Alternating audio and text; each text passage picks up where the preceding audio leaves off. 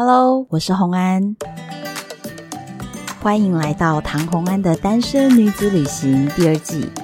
在这里，你会听到关于一个女生旅行会遇到的各种奇遇、旅行观点，我所向往的特殊路线，脑洞大开的旅行目的地。跟着我的声音，带你认识这个世界。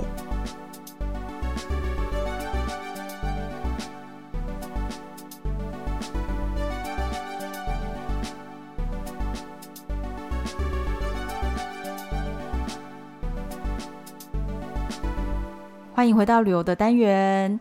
今天要跟大家分享的主题呢，是跟摩洛哥相关，而特别邀请到的今天这位来宾呢，是我这次在摩洛哥旅行中的一个意外惊喜，遇到了这样子的一位新的认识的朋友。那我也就很努力的把他邀请到我们的节目来跟大家做分享，因为呢，相信大家这么喜欢我的各国爱情故事，相信你们也会喜欢今天这一集哦。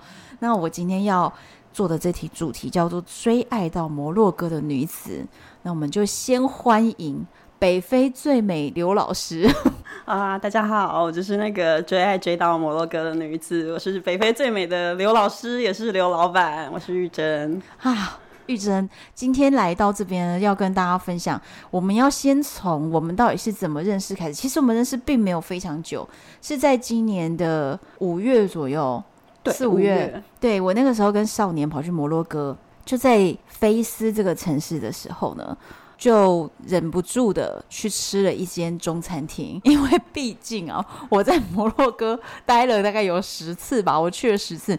之前对这些食物就是包容性都很大，觉得吃起来很新鲜这样，然后后来呢，忍受度就越来越小，所以我真的这一次，到到第五天、第七天，我就一直说我一定要去吃中餐厅，所以我就跑到了那个菲斯蓝色大门旁边有一间中餐厅，结果吃饭的时候，中国老板就跑来跟我聊天，他说：“哎呀，你是台湾人啊？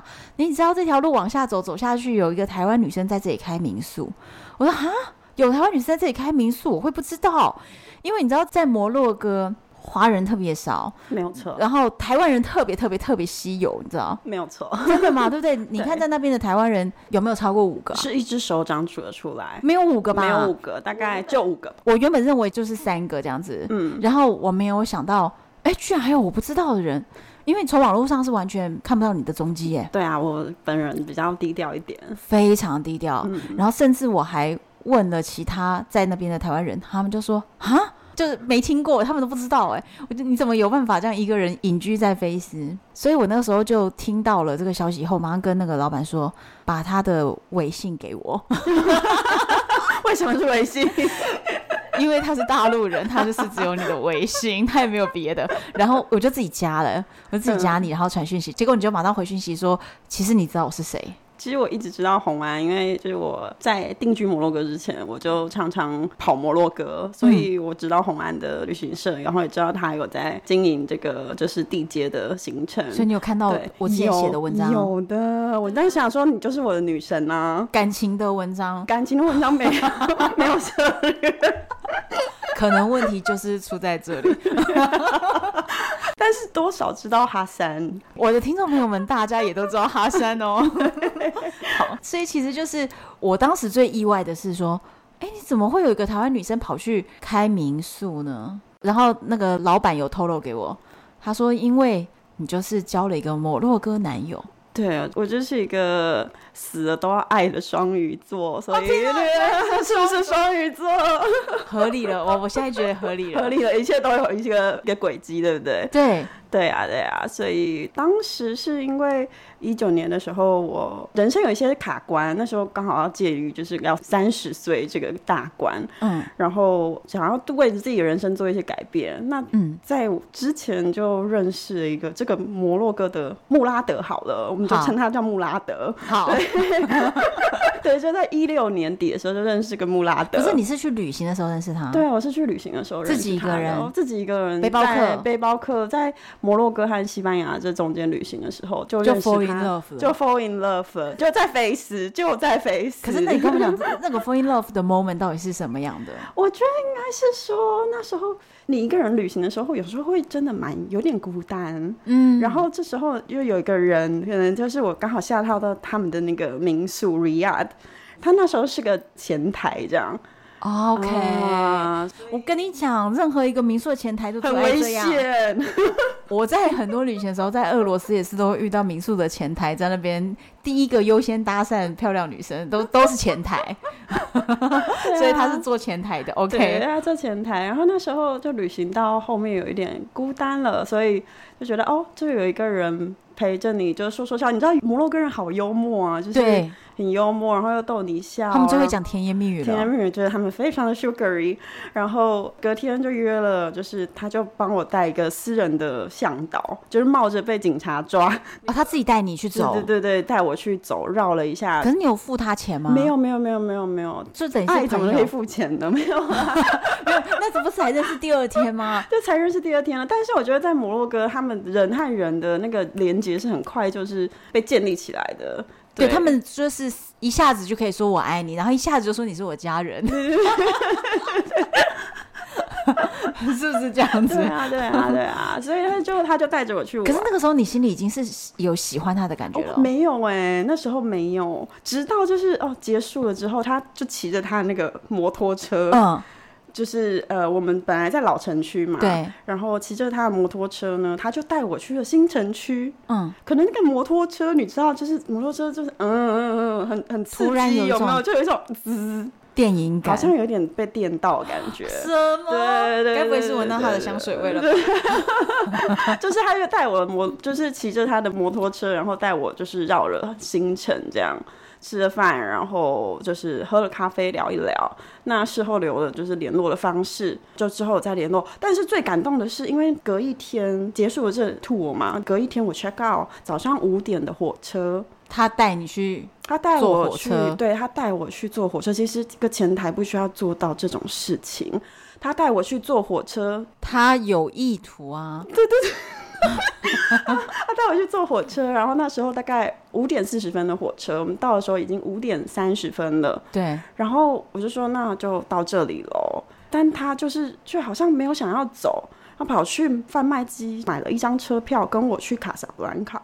我觉得这个 moment 就让我觉得，就是在那个最后一刻，最后一刻，然后就算这四个陪着你，对，这四个小时他也要陪着我去卡萨布兰卡。然后到卡萨布兰卡之后就拜拜，他就跳上另外一台火车，然后回家。但是他就是为了要把握这四个小时，这是不是高招？他是不是翘班呐、啊？对，他对他翘班。这个人妥当吗？在一起，他确实是翘班。然后在那个长长的、漫长的四五个小时的火车当中，他就是不停的就是联络他另外一个前台伙伴，说：“哎，快点，那个我我现在临时要去卡萨布兰卡，就是你可不可以早一点帮我？”来 service 早餐这样，还还有这种事，好，对，对，然后他就是下班了，所以那个民宿那一晚上没有人，就是凌晨的时候是没有人的，没有前台，有什么东西人都没有这样。可是至少这个当下真的是相当感动，是蛮感动的，我觉得好像演演电影，很像演电影呢。然后你又在一个那个很异国情调的地方，你知道摩洛哥卡萨布兰卡。菲斯这一切滤镜一切都有滤一切都有滤镜然后你觉得太美好了粉红色。而且我跟你讲这真的是文青电影因为文青电影都不讲英文。没有没有他讲英文对可是可是整个场景就是要法国文阿拉伯文对不对？就是这样的一个地方。然后我就我就所以那个时候你们在分别之前就有确定交往了吗？呃没有没有没有。所以回来之后我其实有醒过来想说这个好像不对，就是我。可能是被氛围感动了，嗯，所以我大概有一个月没有联络他。哦，所以你有理智期耶？对，我有理智期，我有冷静。我心想说，这个有可能听起来有没有像诈骗的？以双鱼座来说，有理智期不容易，不容易。因为一般的双鱼座，反正就是从来没有要理智，就是继续一头就栽下去。就是你居然还有清醒了一个月，就是清醒了一个月之后，后面就是迷茫的五年，五年这样，这是一个什么样的故事？感觉今天的故事非常精彩。可是，那你清醒那一个月，为什么你会觉得说，哎，还是想要？然后跟他交往，觉得哦，可能那时候当时人生就是真的想说，呃，来联系一下这个，好久没有看到他消息，然后哎，Facebook 上看到一些照片啊，想说哎，有点想念他，哎，可是你我问一下，你们在就是车站，他送你去卡萨布兰卡，嗯，你们有没有 kiss goodbye？哎哎，有啊有哎，那时候早上没什么人。对嘛？你知道为什么要讲早上没什么人吗？因为摩洛哥是穆斯林国家，你不能随便在那边搂搂抱抱，或者是随便在那边亲的，人家会叫警察的。不，不行啊！但是你们就趁一个大清晨，对对对，这些行为都是就是犯法的行为。我们在那个 out of marriage 就是都是犯法的，就是有一点不是这么妥当啦。虽然现在的年轻人也会这样做，但是就是当下就是我们还是就是，可是谁是跟他接吻哦？对啊，对啊。难怪就是，但是回来还可以清醒一个月不容易。对 对对，他后面迷茫五年。那所以你后来反正就想了一个月之后，又觉得说，哎、欸，台湾的生活可能当下你也是不太愉快的，然后也没有归属感，所以对你来说，好像重新去挑战一个全新的一条人生的道路，在那个当下你就觉得也可以试试看，可以试试看，对。但是中间我们这样子断断续续联络，嗯，一直到我真的做决定要跑去飞，飞，嗯，这样子大概也经历了一年半。远距离哦，你们就只有这样相处了，就是一天多一点点的时间，就是一个伴游的一整天，然后再来是送你去搭飞机的几个小时，对不对？对，然后再来又一个 kiss goodbye，对，然后接下来就是长达一年半的这么远距离的漫长的，但我中间有一直就是从台湾到摩洛哥飞来飞去，对，飞了几趟。大概定居之前，我飞了五到六趟，然后这真的是爱你，你知道，你懂的，因为那个签证，签证十分的麻烦呐、啊。对啊，所以我觉得就真的是爱的力量。可是你每次去都待几天？没伟大。哎、欸，我停留的时数比较少，大概就是最多五到六天。哈？这么短，就是一个快闪的行程。你为什么不待到十五天呢？哎，该怎么讲？因为我的假期那时候假期并不是很多哦。你还在台湾还有上班？对对对对对对，还可以这样子一年半飞了五次。对对对对对，哎，一年半飞了五次，因为本人之前在就是航空公司服务这样，哦、所以.就是就利用了一些就是机票上的便宜。然后.对，所以每一次的假期都非常的短，但因为就着机票便宜，那我就多去看他几次，时间短也没有关系。太感人了，我觉得这个 这个不容易，因为我虽然说又交了古巴男友，又交了俄罗斯男友，但是我是属于一个我不用上班的状态，所以我随时一去就是一个月。嗯，对，所以这种每次去一趟其实就五六天，这很短呢，很短很短，这样还可以谈一年半，我觉得。这个时候就觉得感情好像真的是蛮蛮坚定的，不是说坚定，而是说可能就是你自己有点在中间，其实也有一些迷失。你现在回头看都觉得是迷失。这个故事现在已经定下了一个好像有点悲剧的走向。现在觉得都是迷失啊，然后但是还是还蛮开心的啦。反正就是在爱的漩涡里，就是对那时候是在爱的，头很晕，头很晕这样子，很醉，从台湾晕到摩洛哥都没有醒过来，没有醒过来。所以你后来真的就下定决心，然后直接把工作辞掉。对，我在二零一八年的十月底离职的，那直接离职就离职，就是所有一切就是归零，跑去摩洛哥。对，大概我申请的签证什么的，大概我二零一八年的年底十二月二十八号、二十七号正式的登陆摩洛哥，接着 接着又是长达就是因为从一个人生的某一个低潮当中呢。进入另外一个更大的低潮，原本以为会，原本以为会解决一些问题，确实是有解决一些问题，但是你我们面对新的问题，对，我们又会面对新的更大的挑战，这样子。好，所以你因为为了就是签证的关系嘛，因为其实台湾人在这个政治方面不是受摩洛哥承认的一个国家，嗯，所以我们取得签证呢，一直以来都是在一种灰色的模糊地带，嗯，那所以一般人。在办旅游签证，大概最多就是十五天。嗯，那你为了要能够多待久一点，所以你那个时候想到的方法是啊，我那时候一开始想到的方法就是一开始出发前我就注册了那个菲斯的一里面有一所非常历史比较悠久的语言中心。我想说，那我就学阿拉伯文啊，那去当学生，去当学生，这是一个很多人用的方法，没有错。是 不是？然后，而且我还打电话给那个东京的摩洛哥使馆，问他说。嗯我这样是可以延签的吗？嗯，对，他说摩洛哥使馆就就 你也知道摩洛哥人就是他们可能给你的讯息，就说哦，可以的，可以的，你拿着这个就是一些学校文件的证明，到当地再去问警察，他们是这个应该是可以，就是延签。我跟你讲，延签的，我听到了关键字。就是到当地再去问警察。我告诉你，一切一碰到警察之后，就会无限回圈卡在那边的。因为我也是上过警局的，真的是就你你每天都在那边看到同样的人，然后他们的办公效率好像没有进展这样子，就所以他其实表面上跟你说哦，照理说应该是可以，但是其实具体的明确规定怎么办，其实是不清楚的。对，然后每个 office 都有每个 office 不同的规定，你去问 A。和 B，他们会给你两个不一样的答案，针对一件同一件事情，就是没有制度。Morocco style，对对，没错。然后所以就一直反反复复的，然后最后你有去当学生吗？我真的是有去当学生，我学了五个月的阿拉伯文，福斯哈经典阿拉伯文，学错了，因为当地人不会讲经典。阿拉伯文，不是这个很闹哎、欸，因为你知道阿拉伯文是一个非常非常艰深的语言，是啊。然后呢，有非常不同的这个，反正反正有有两方言。那所以沙地阿拉伯讲的阿拉伯文跟摩洛哥讲的又是不一样。不一样。结果呢，你就学了一个摩洛哥当地人不太讲的一个阿拉伯文，经典阿拉伯文是新闻媒体在用的阿拉伯文。因为你知道这个阿拉伯文的困难度是哈山啊，他用 iPhone 嘛。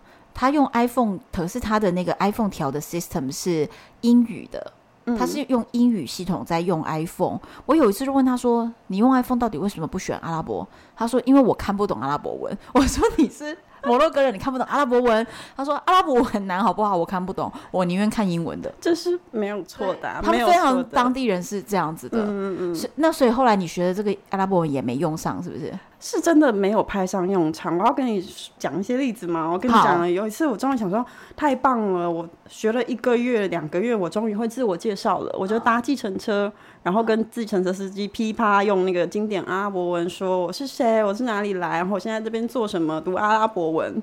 结果啊，前面的乘客就听不下去了，他就说：“We do understand English.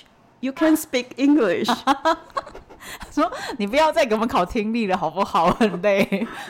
你讲英文好了啦。对，就是他假设让当地人就是比较没有接受这个经典阿拉伯文的教育的话，嗯，那他们可能是听不懂的。对，就是这这一个例子，我就是最后生活上是完全没派上用场，但是最后因为他的那个书写的系统，嗯，还有文法的规则，它有帮助到我学摩洛哥的方言。对对对，摩洛哥人用的阿拉伯文是什么的？我们称它叫达利亚。哦，对，所以是完全不一样的。对对对，就是他们的分别就是。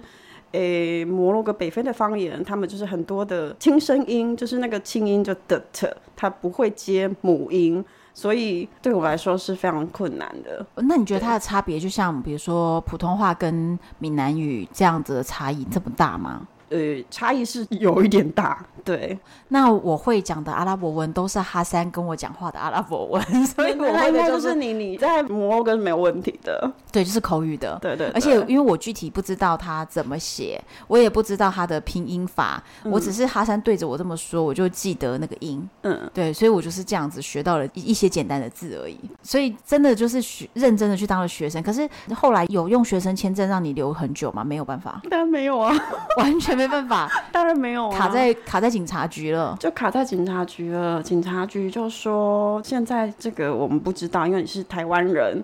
对，其实很大一个原题是台湾，如果你是不同国家的身份，说不定已经 OK，说不定有有机会，但是又看到你是台湾护照，然后又就是不知所以然的学生，就是他们就说我们不能受理这个东西，所以就算你都已经有在那边注册学习，他一样不给你延签证。对，那接下来呢？我就有在找，就是到底要怎么样才能够让我合法的 legal 的留在那里。对，所以我就想说，哎，那我们就来开民宿吧。因为如果是要找工作的话，我的阿拉伯文、法文我都不行。不行，嗯。而且工作签也不是这么容易办。你看，又卡到一个台湾人。对。那自己创造工作机会给自己好了。那我就想办法用，就是买房子、开民宿，这就算是一个投资签证，就算一个商务的签证。可是这样子在那边买一间民宿要花多少钱啊？哎，五百万台币要不要？要。什么？嗯、要可是你是带着现金去吗？因为这样可以贷款吗？不行贷款，所以就是是在台湾就是转账过来的现金。对，就这样。你把你全部的家当都丢下去了耶，就是你自己所有身家啊。父母有赞助你兄弟姐妹，就是家庭的部分，他没有赞助一些这样子。对，然后就是这样子，家人把钱。对，我们家人是不是都很狂啊？就是很像很像，他是一个豪赌的赌客的家庭，就是哦动就好。我们对，你们就 all in，你们全家 all in。那我想问一个问题：你的父母对这件事情，或者是家人，到底对这件事情的看法是什么呀？他们有没有表态？我可能个性就比较像红安，就是想要做这件事情，我决定了这件事情，父母其实真的都管不到我们，对不对？他管不到你，但是他还要帮你赞助一下。这样子真的是很开明的家长哎、欸，是很开明的家长。我真的是还蛮感谢当时我我爸爸，他是真的蛮开明的人。他就觉得你要去追爱，我就支持你。呃，他说哦，追爱，好吧，那我也就是来看看，就是这整个，就是也算是一个投资啊。这个投资是一个台阶吧，他只是搬了一个台阶，他说这是投资的投资。那如果说父母是觉得说啊，当做一个投资来赞助你一下，但是你有提，比如说营运的当时的计划，有有有有那个找房子都有做，说哎，这一家房子它的优点在哪里？第二家、第三家 plan 都有出来，然后呈给他看，这样、哦、这样子颇合理，这样我们就知道了，以后要跟父母那边搬钱的话。写计划书是基本的，好吗？那跟父母要钱要有点诚意，对不对？要赞助学校，真的学校蛮有诚意，还蛮有就是头脑的，就是要把这个你怎么样找民宿，然后怎么营运市场的一些规划，你就已经把它分析出来给父母看，然后父母也觉得，一方面是支持女儿追爱，一方面是希望能当做一个投资标的，对，没有错。然后所以就让你去经营的，嗯嗯，哇，花真的很多钱哎。嗯，蛮多钱的，然后就直接跑去那边买了一栋。嗯，去买一栋。其实出发之前的一个九月，最后一次拜访摩洛哥的时候，那时候我们就已经在看房子了。对，只是觉得哦，哦，可能以后会有需要买房子来经营民宿这样。对，然后去的时候想说，嗯，因为我也不确定我到底是不是跟这男的走不走得下去。嗯，对，然后就想说，那学生签可能是一个比较短暂，然后我们可以。看适应一下彼此，先见面嘛，先见面适应一下彼此，就是一个留下来的方式。啊，不行我就走人。对，但最后结果学生签也不行啊，那我就好吧，那我思考已经没办法拖，你就直接 all in 了。对对对对，我们就 all in 了。那我问一个问题，就是因为中间等于是有一个在处理的过渡期和滞留在那个地方，然后后来才有把钱搬过去变，赶快把它转移成变成是一个投资的居留。那这中间他们有叫你上法院什么的吗？诶、欸，没有，但是他们把我踢来踢去，这样子，就是从菲斯踢到拉巴特，说，诶、欸，那个拉巴特的 office，你要去问他，我们可不可以受理台湾人的延签？然后去了拉巴特，拉巴特就说，你回去问菲斯的警察，为什么他们不不受理？对，你交了，我们知道了，那你回去跟菲斯警察报备，那他们那边会给你正式的消息，你是可不可以延签？我跟你说。我真的理解到他们就是这样，就是我就觉得很奇怪，是有人延签的时候呢，嗯、因为我之前有一次意外状况导致我延签不成，然后却没有记录在案，就是我有延签，然后但他们没有把我记录，所以呢，到最后我要离境的时候，他们说我是逾期拘留的，然后我傻眼哎、欸，我想说我有办那个怎么会这样呢？就是你不知道他们哪边出了差错，导致我就是逾期，嗯、结果。他们在你预期的时候，他并不是要求你赶快缴钱、赶快滚蛋，他们是让你一直待在那边，然后让你去 A 城市，再去 B 城市，再去 C 城市，让你翻来覆去、翻来覆去的拘留着，不让你走。你不觉得他们真的很奇妙？他们很奇妙啊，对，他们真的很奇妙。而且重点是那时候就是买房子需要现金嘛，对。那时候我们就筹组了好那一笔买房子费用之后，就是电汇到我摩洛哥的户头这样。对。所以呢，那个电汇的过程等了一阵子，但是钱呢、啊？到我户头的那一天，嗯、警察就打电话来了。警察就说：“哎、欸，我们可以受理你的延签，学生学生延签。我跟你讲，这代表什么？这是你的 destiny，这就是你的命运。不是，我是觉得他们都知道那个金流啊，都知道你是。你觉得他故意的哦？对，我觉得他们是因为知道你你的户头有这么多钱，有没有？然后他们就觉得哦，这个人你带着钱的话，那可以留下来，可以留下来，可以留下来。嗯。”所以他们就让我至少延签到我的那个 program 结束，大概是五个月的 program 嘛，到五月底这样子。对，但五月底之后，因为我房子买了，然后契约签了，公司成立了，还有执照也拿到了之后，接着我就要申请居留，然后居留证又是另外一件事情，又是另一个挑战。对，又是另外一个，因为他们又开始不同的规定，又把你踢来踢去。对对对，又把我踢来踢去，就说因为你是台湾人啊，就是我们不知道这个可不可以帮你受理，所以你再去一下拉巴特，问一下他们说那个我们可不可以受理你的申请？这样，我想说，我都已经有公司了。我都已经有执照了，我都房子的名字也在我底下了，那为什么我还没有理由有居留证？他们真的是各种，我其实我觉得是他们的民族性，嗯、就他们各种都不想要自己担那个责任，他们就是想要盖章的不是我，盖章的是别人，签名的是别人，他们就想要这样。嗯，就给你踢来踢去的，就是他们就需要拉巴特的某一个 office 的授权，就说哦，这个台湾人他可以拘留，那他们在菲斯才可以受理我的拘留的申请。可是拉巴特那边他就是最终决定单位，对，而且重点是我们拉巴特大概拜访他大概三次吧，同一个人吗？不，没有同一个人，因为我们都没有办法上去到真的办公室，都是给警卫那个文件，然后我我们也不知道警卫到底有没有把文件交上去。最后是因为认识了桑巴迪，然后在摩洛哥做事情，就是真的是哦，有关系就没关系，对，真的是需要认识桑巴迪，就是好不容易就前男友的姐姐牵线牵线牵线牵线，终于知道 office 里面有认识一个在里面做事的朋友。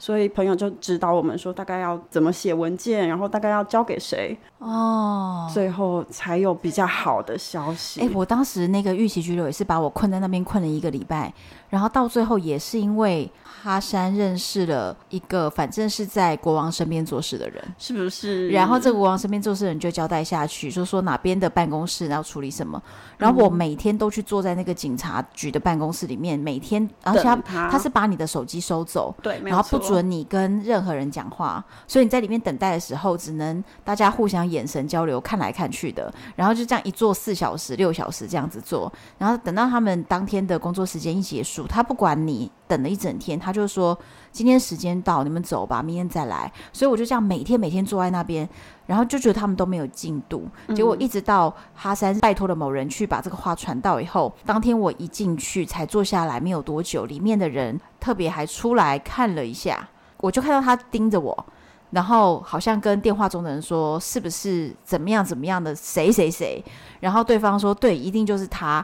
后来他就把我叫进去，我当天的案子就办过了，就是我当天的文件就过了。嗯，对，所以真的是要靠关系耶，真的，我觉得在阿拉伯国家做生意或做事情，真的都是需要，他们很注重关系，我觉得比你在大陆还要重关系。对，有关系真的就没有关系。可是，在这个过程中，就是你的当时那个男友都是没有办法帮你太多，是不是？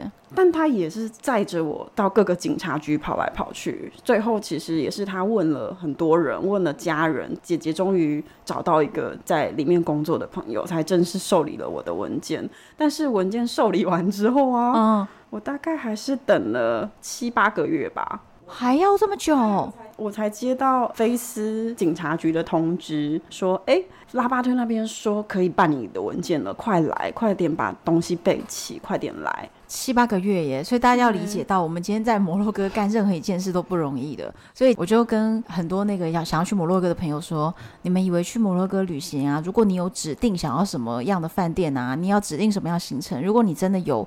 特别想要的，你真的要八个月前订房哎，因为你真的是两个月前什么都来不及，我的天哪！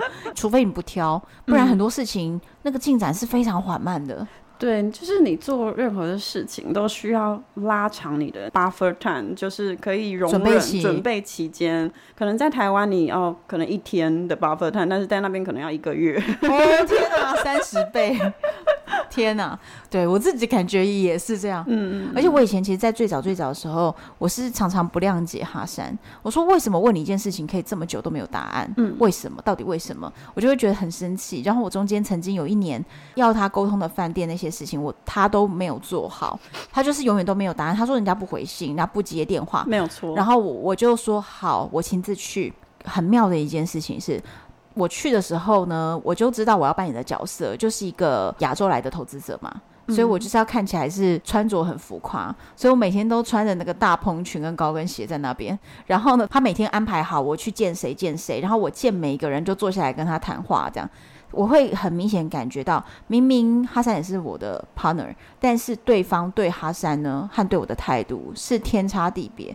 对我非常的客气尊重，但对哈山呢，就是把他当司机，就是当地人做事情又特别的困难，因为他们不太尊重自己当地人。没有错啊，对，所以。后来很多事情哈森谈不下来，我就要飞过去。你要出面，你要站在那边，对，人家看到说，哎、欸，你们确实是有跟外国人，对，跟亚洲人才合作，这个人真的出现了，嗯、他们才会比较看重哈森提出来要求，不然是不理他的。是啊，是，对，真的这个地方实在是很妙，充满了谜呀。是的，谜一般的国家。那后来啊，买了民宿之后，经营民宿应该也是不容易吧？遇到了什么困难？十分多哎，这个我可能可以讲三天三夜吧。一开始经营民宿，其实我们可以想象的是说你，你你一开始的那个房子是直接可以用的吗？还是你必须要重新自己去装潢吗？还是说买家具就可以？哦，那时候买来它是一个破烂的老房子。不是，它是一个比较没有经过整理的旅社哦。它已经是旅社，它已经是一个旅社，所以它已经各个房间都是有卫浴的吗？嗯、呃，有卫浴，但它就是破烂旅社，就是结构是完整的，是 OK 的。然后有房子、有家具、有卫浴，但是呢，就我的前屋主卖给我的时候，那家具也都是坏的，所以你还要花钱清掉它。哎，对，没有错。家具也是坏的，然后那个浴室里面也是充满着霉菌啊，然后一切都非常的简陋。可是这样子还要花超过台币五百万，真的也是很贵哎，是蛮贵的。是一整栋对不对？是一整栋。几层楼啊？一整栋的话，加天台就四层楼，顶楼就是第四层。嗯，嗯嗯。然后有几间房啊？这样隔出来？一开始买来是七间房。嗯。对，但是最后我们经过装修之后，有一间房我们觉得太小了，所以最后就剩下六间房。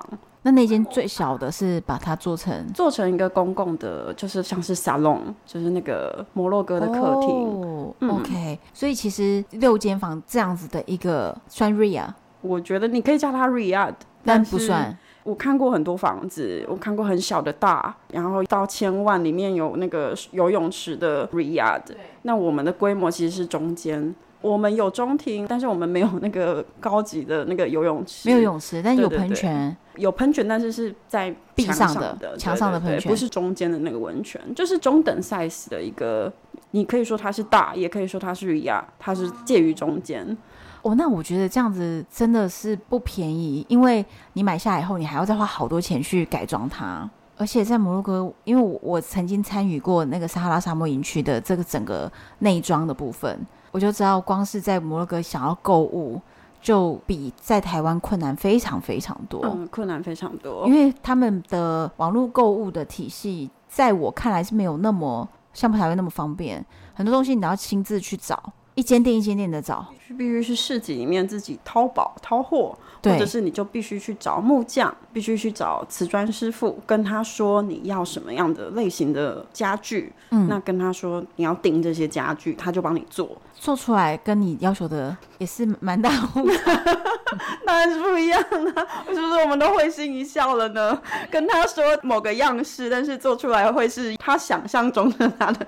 可是你有给他看图片，说我就是要这样，然后他也可以给你做对，他还是可以给我做不一样哎、欸。我跟你说，之前我们在做营区的时候啊，内装也会有内棚嘛，嗯，那那个内棚的布的质料和颜色，我都已经跟哈山讲的非常非常的清楚了。就后来哈山就给我弄了一大堆，就是缎面亮亮的一种布，我看了以后超级生气，我就跟他说：“你这是 circus 吗？这马戏团吗？这这一点都不奢华，这是什么马戏团布料？”然后他就说：“不会啊，人家跟我说这个是最新的布料。”我说：“嗯、我才是决定的人，你为什么自己去听那个老板跟你说什么是新的，什么是什么你就乱买？”嗯，然后他还坚持不认错，直到我跟他说。如果你用这个布料做内装的话，我所有的客人都绝对不会介绍人家来这里。他就发现事情严重了，他才乖乖的去换。他说：“好，我换行了吧？我去找你喜欢的。”然后终于找来以后拍照给我看，全部都确认，然后安装上去。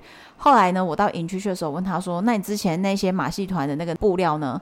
他说：“哦，我卖给隔壁营区了。” 也是很会做生意，所以隔壁现在是马戏团，就是他们就是会这样，你跟他讲什么，他随时别人跟他讲一句什么，他就擅自的改变心意，他也不觉得他要跟你确认呢、他们就自己乱搞一通哎、没错，所以就是每天都在处理这些事情，就是你心情也不会太好。对，我觉得之前有订了，就是方桌、四张方桌，结果送来的是四张圆桌，哎、欸，这个差距很大哎、欸。对啊，然后还有那个订了什么，就是惠而浦的冰箱，嗯，结果送来一个什么奇怪的土耳其的牌子，说都是冰箱啊。哎，我想到一件事情，我那个时候就有问过哈山，他跟我说，摩洛哥的 family 里面呢，男人才是负责出去购物的。然后我说，可是那这样很奇怪。这样子，你的老婆如果跟你说我要洗发精，我要护发乳，可是男人又不懂，那你跟他讲说我要哪一个护发乳，护发乳又分那么多种，好，那哪一个品牌他也听不懂，那到最后会买什么东西回去？结果呢，哈三就跟我说，他说他要护发乳，我已经买了，他说如果他不喜欢我买回去的东西，That's her problem。Not my problem。他说：“那就是他自己有问题啊，他自己要去适应那个东西。因为我已经买了，我没有问题。因为你叫我买，我买了。我就说：天啊，这是这是什么神逻辑？是非常神逻辑。可是他们就是这样，对不对？啊，我有一次有一个例子，就是我那时候就是月经很痛，嗯，然后我没有办法出门买东西，我就跟那个我前男友说：你可不可以去那个杂货铺帮我买一个卫生棉？结果。”结果他带尿布回来，什么啊？天哪！哈山至少还是会买出正确的卫生棉，虽然说那个品牌没有办法确认，但至少不会变成尿布。我的天哪，很神奇耶！很神奇的一个国家，而且这些女性怎么就是这么逆来顺受呢？她们怎么能接受啊？我真的觉得他们的耐力真的很好。我真的是常常跟那些摩洛哥男人相处在一起，我就是会会脑袋理智线断掉，我就是会生气，会吵架。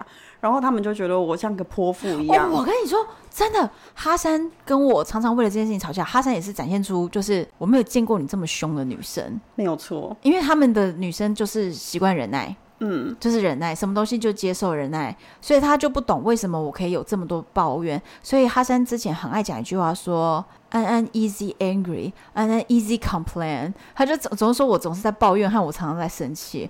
可是问题是哦，你不跟他生气哦，他不把你的抱怨当一回事，你就是要真的动怒了，他才会好好我调整一下，不然他就会给你胡乱一下，他就当做没事跳过。哎，他们就是这个这个死个性哎，结果你居然在那边生活了五年，是不是很佩服我？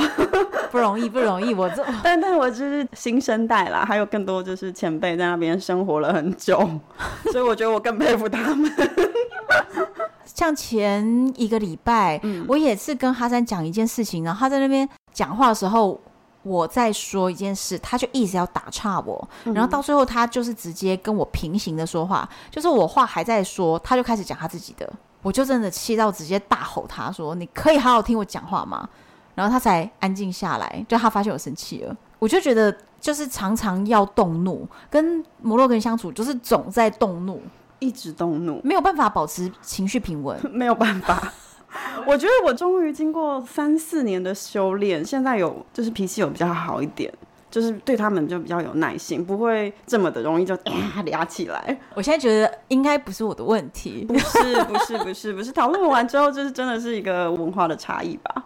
他们真的是这样子哎、欸，真的是很不容易。嗯，然后后来你就是在这个开设民宿的过程中也非常辛苦嘛。刚刚其实，在听你讲的过程中，不知道听众有没有发现哦，他的称呼已经变成前男友，到底是发生什么事？为什么变成了前男友啊？这个我觉得就是因为我们中间发生太多事情了。嗯，然后因为我第一年去的时候，我必须要自己适应嘛，所有的东西都不一样，所有的东西都很新，然后。对我来说，有一种像海水排山倒海而来，我自己快要负荷不了了。嗯，就是你适应，然后你又要一起工作开民宿，对，所以工作的过程当中，你又有非常多的争执，就像你看哈山，对不对？就争执会争执不下，然后可能他本身家里也有一些状况，对，所以哎，所以你在跟他交往那时候是住他家？哦，不是，我们在外面租房子。哎，这个很困难，你知道吗？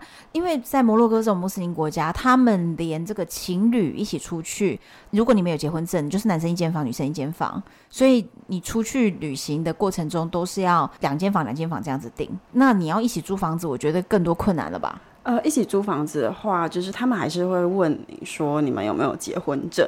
嗯。对，有时候我们就骗他，就说嗯有啦，但我们放在别的地方没有带来。但有时候就会被看穿，那房东就会说好，那你多付一点，可能本来一个公寓大概两千两千五的汉，就等于是一个月的乘以三，对，乘以三七千五的汉的一个套房，那会变成可能变成五到六千的汉一个月。哦，oh, 对，所以他就会把价格哄抬。那你你要来住好，你又没有结婚证，等于是他帮你 cover 这一个好像不是合法的一种同居状态。对对对，那他就要跟你收钱，但收更高的费用。但是这种房东都不会想要租你太久，所以我一开始的时候每三个月就搬家一次，太不容易了。对，然后你看我就是适应不良，然后他们家里又有变故，然后我们又一起做这个民，才刚开始民宿。然后每三个月要找房子，又要搬家，这个真的是水深火热，欸，水深火热。那怎么样撑过去啊？怎么样撑过去？后来疫情就来了，后来疫情就来了，工作比较不忙。一开始很开心哎，想说耶，太棒了，可以休息。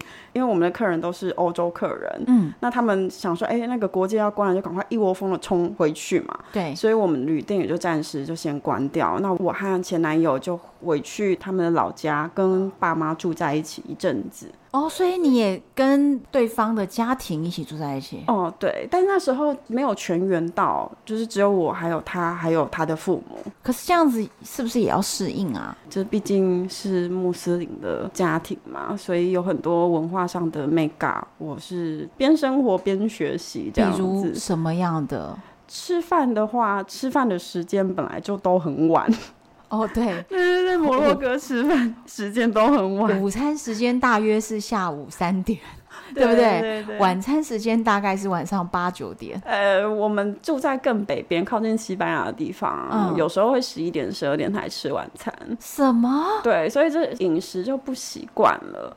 然后家庭的文化就比较像是说，他们会期待你女生，但虽然当时 COVID nineteen 大家都不能出门，嗯，但是。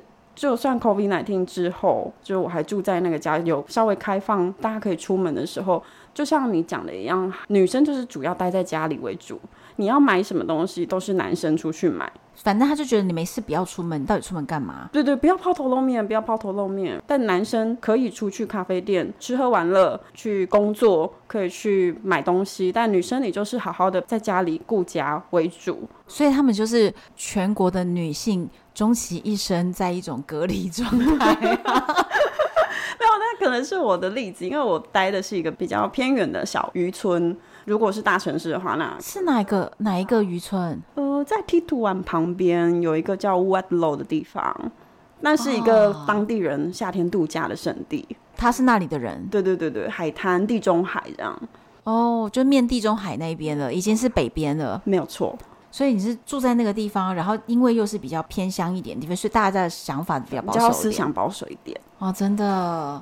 所以虽然是台湾女子，但是到那边还是不免要被他们的一个穆斯林对女性的这样子的一个想法带，对对，所以你也会觉得不自由，嗯，觉得不自由，但不是说不好，就是男女真的很有别，男生。就一定可以做的事情，女生就一定要做什么事情才会符合一个女生的样子，你懂吗？女生好女生的样子，你必须要做这个，做这个，做这个，你才会符合他们文化下面心中好女生的模样和形象。我以为他们对你会例外，他们确实是有比较包容我，但是还是有这个期待。对，还是有这个期待。那要做菜吗？有学会塔吉锅吗？我有学会塔吉锅，最简单那个番茄牛肉丸加蛋这样子，Kefta Tajin。哦，对对对，所以有会学一些些，我有学一些些，对对对，还是有跟着妈妈学一些东西这样子。但是我偶尔很偶尔会煮台湾的料理给他们吃，他们喜欢？呃，不习惯。有一些菜色他们必须适应。对，但卤牛肉、牛肉烩饭这种东西，他们是 OK 的。牛肉烩饭就很像塔吉锅，太像了，太像了，只是说调味有点不一样。对对对对对，所以这个他们是吃得惯的。但是像你煮什么，诶，番茄蛋这个好像不太 OK。然后还有煮一些其他的料理的时候，你就可以哦咖喱哦，真的，他们不能咖喱哦，咖喱可能我那一天调味没有很到底，让大家吃了之后好像脸好像不是很舒服，对。我觉得你做到这个程度，其实是可以感觉得出来。你在一开始啊，过去的时候，你是心里想着你要跟他结婚，永远住在那里的吧？就是我感觉你是非常非常认真的在适应所有的文化，和想要让他们的家人也都接受我，了解你的背景，了解你的习惯，然后大家可以互相的融入。你是感觉你花了很大大力气在做这些事情，没有错啊。对，可是那后来到底为什么会分手呢？哦。会分手的原因真的是就是因为疫情过后，我想说，哎，我终于拿到居留证了。对。然后我大概在那边像是做移民监一样，我大概没有出摩洛哥的国境，大概一年又九个月。哦。就是一直待在摩洛哥，就是做像是移民监，因为我是一直在等我的居留证，一直在等延签。嗯。对。所以一拿到居留证，然后疫情开放了之后，我就回国，就回台湾一阵子。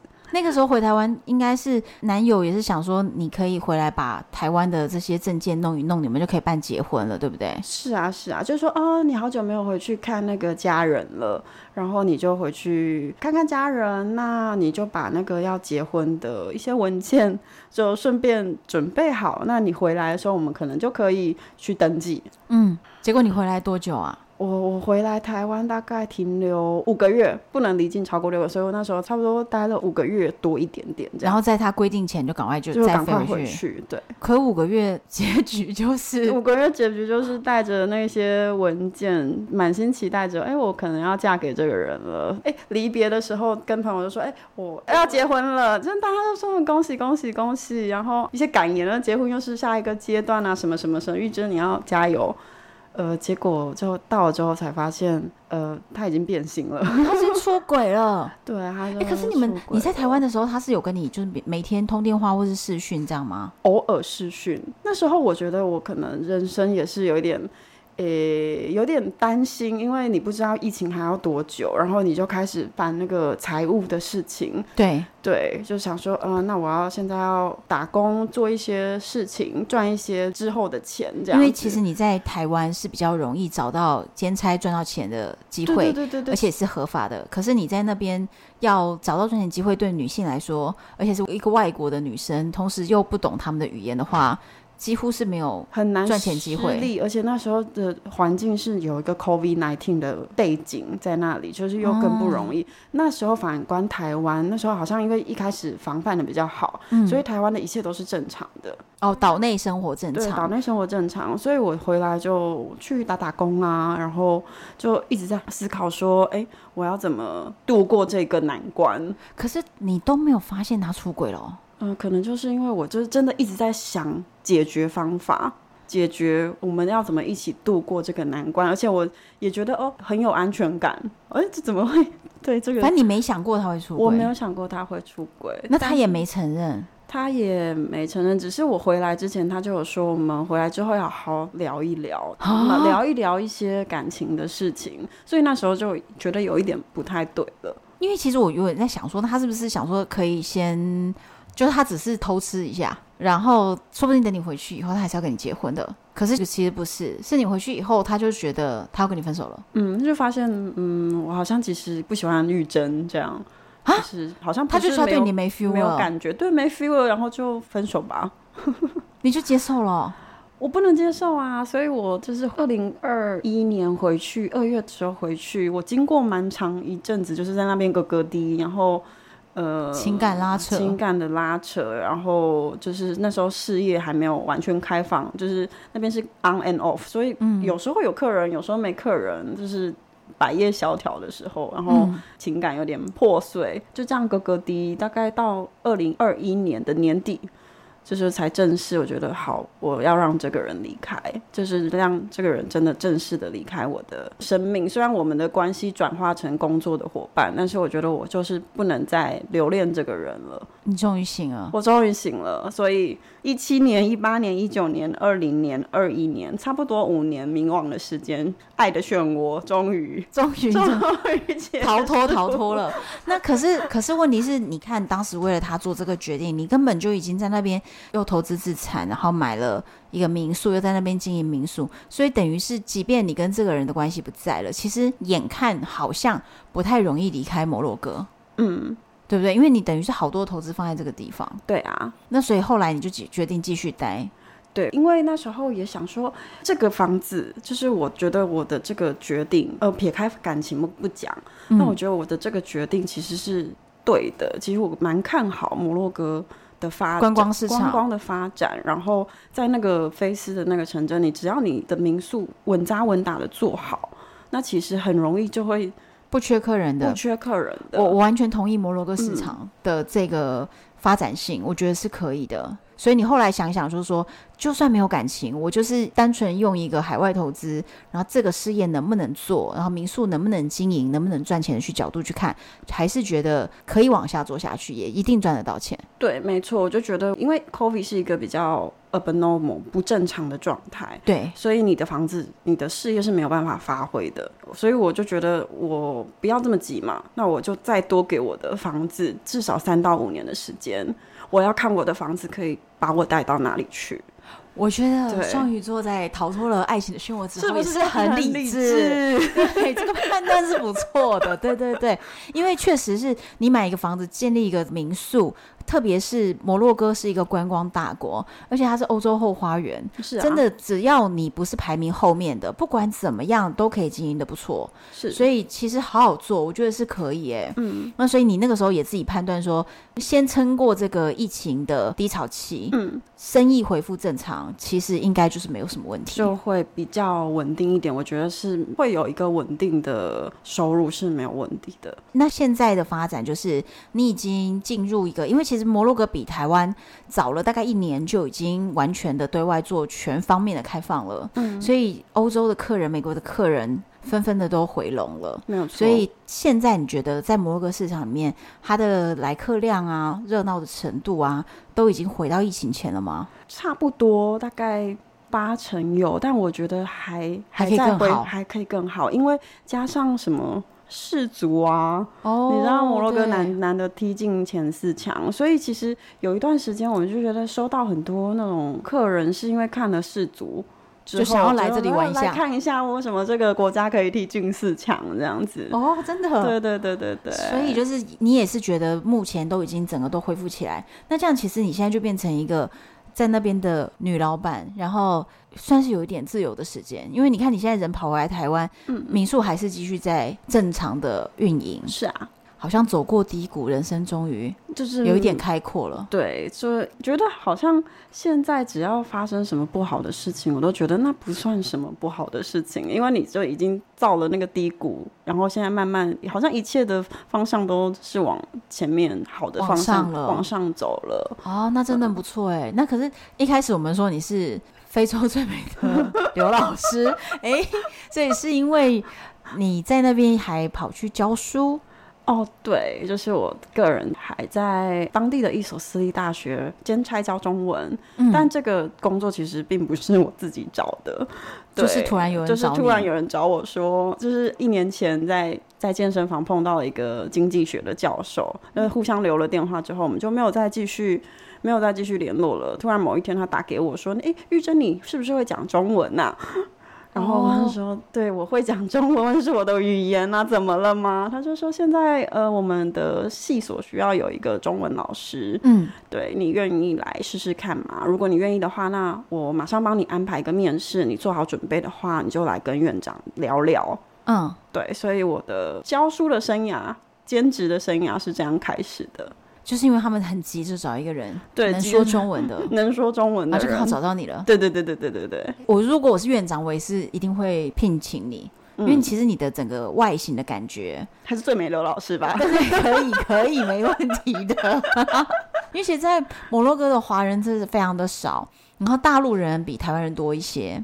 嗯，对，都蛮多的。对，那但是、嗯、但是整体来说，其实一般观光客你在路上其实是看不到亚洲面孔，除了观光客以外，观光客。对，对你在当地生活的亚洲人，其实那个密度是很低的啦，不到百分之一，哎，很低啊，基本你看不见。嗯、所以像如果我不是特别的跑去中国餐厅的话，我可能在那边待一个月、两个月，我都看不见一个黄种人的脸孔。嗯，对，是看不见的。对，当地的华人是真的很少，所以我就是因为这张脸，所以就骗到了一个工作机会，也不错。对对对对对，对。所以其实我觉得今天就是聊到的这些内容啊，就会让大家知道说，很多人会觉得哇，去到了一些很有异国风情的国家，然后就觉得哇，好像电影般的场景。因为像我自己，比如说在古巴，在俄罗斯都有。很多异国恋的经历，可是，在这些经历的背后，如果你真正想要在那个地方待下来，就不是那个电影滤镜这么简单了。对，所以相较之下，我这个人还是抽身抽的比较快的。我我觉得洪安是个很非常理智的人。我大概谈恋爱谈个两年，觉得 OK 差不多了，这出戏我演两年，我觉得够了，我就我就说那分手了，我就走了。对，因为其实真正要停留在那个地方，然后要在一个完全不一样的国度，特别是像摩洛哥，是文化呀、背景啊、语言呐、啊，全然全然的不同，就是要生根，然后定居在那个地方，我觉得哦，好难哦，真的好难哦，嗯、真的也蛮有难度的。然后这也是我人生第一次住在台湾以外的地方这么长的时间。大改变，对，就是真的是有一点，有一点像一个很大的大改变。然后我的朋友就说：“你第一站就挑错国家了。”我的美国朋友说：“你第一站挑错国家，你应该要渐进式的，一开始搬到泰国，再来搬到印度，再来搬到那个埃及，然后再越来越来，就是越往西搬，就可能不会一下子。”就这么的挑战那么大，挑战这么大，就完全不一样。可能一开始在亚洲圈或许会比较好一点，但是我是一下子就到了一个很遥远的国度。而且重点是摩洛哥是他华人少到没有 China Town 的一个地方。没有啊，对，因为像比如说你知道像维也纳，嗯，就是很多中国学生去那边学音乐，嗯，所以像比如说像维也纳这种地方，它里面的中国餐厅多到不行，你。是华人，你在那个地方生活，你是很舒服、很方便。然后有 China Town 的地方，你在那边就会能够买到很多你生活要用的东西。可是其实摩洛哥是没有这样的地方的，因为人太少了。摩洛哥真的没有。我讲一个例子好了，就是呃，卡萨布兰卡其实有一批中国人，嗯，对，因为有一些华为的什么外派的啊，或者是做生意的人在卡萨布兰卡，所以那边是有中超一个超市，对对，中超这样子。但是你知道，菲斯到卡萨布兰卡要搭四个小时的火车。啊，然后这就是一个，如果我要买菜的概念的话，就是我要从台北坐火车到高雄去买菜，对，太麻烦了，对对对，就太麻烦了。所以其实生活是不是这么的方便？那还是你来搞一个菲斯的中超呢？啊，这个这个这个那个餐厅的老板有说他要搞一个中超，我就说他说那好吧，这可能就是我，这可能是我那个生活的一个救星。所以你要寄望在如家餐厅老板身上。对对对，我常去那边蹭饭。对，现在就发现，因为西班牙的华人也很多，所以西班牙的亚洲菜还有中超是很多的。所以现在终于就找到另外一个比较快的方法，就是、因为你从菲斯飞西班牙，然后你就可以度过一个。比较熟悉的食物的一个 vacation 一个小假期，然后你再回来，对，然后再买一些就是可能酱料啊、柴鱼片啊或者什么之类一起带回来。我觉得也太妙了，从菲斯你不去卡萨布兰卡买，然后就飞到欧洲去。你就说哦，我要买菜去欧洲哦，我要去欧洲买菜哦。对对，就是这也蛮好，因为你知道每天在摩洛哥生活，其实就是你会需要大概一两个月、两三个月，你就会需要一些时间。摆脱一下他们，摆脱一下摩洛哥，所以这是一个很好的借口，就去欧洲买菜吧。哎、欸，我们这一集会不会打破所有人对摩洛哥这个地方的美好的滤镜、美好的幻想啊？我觉得还是蛮感谢，就是我这个前男友，要是不是因为他的话。我不会这样挑战自己的人生，我不会这样挑战自己的人生，我不会去摩洛哥，那接下来不会有这么多一连串有很有趣的事情。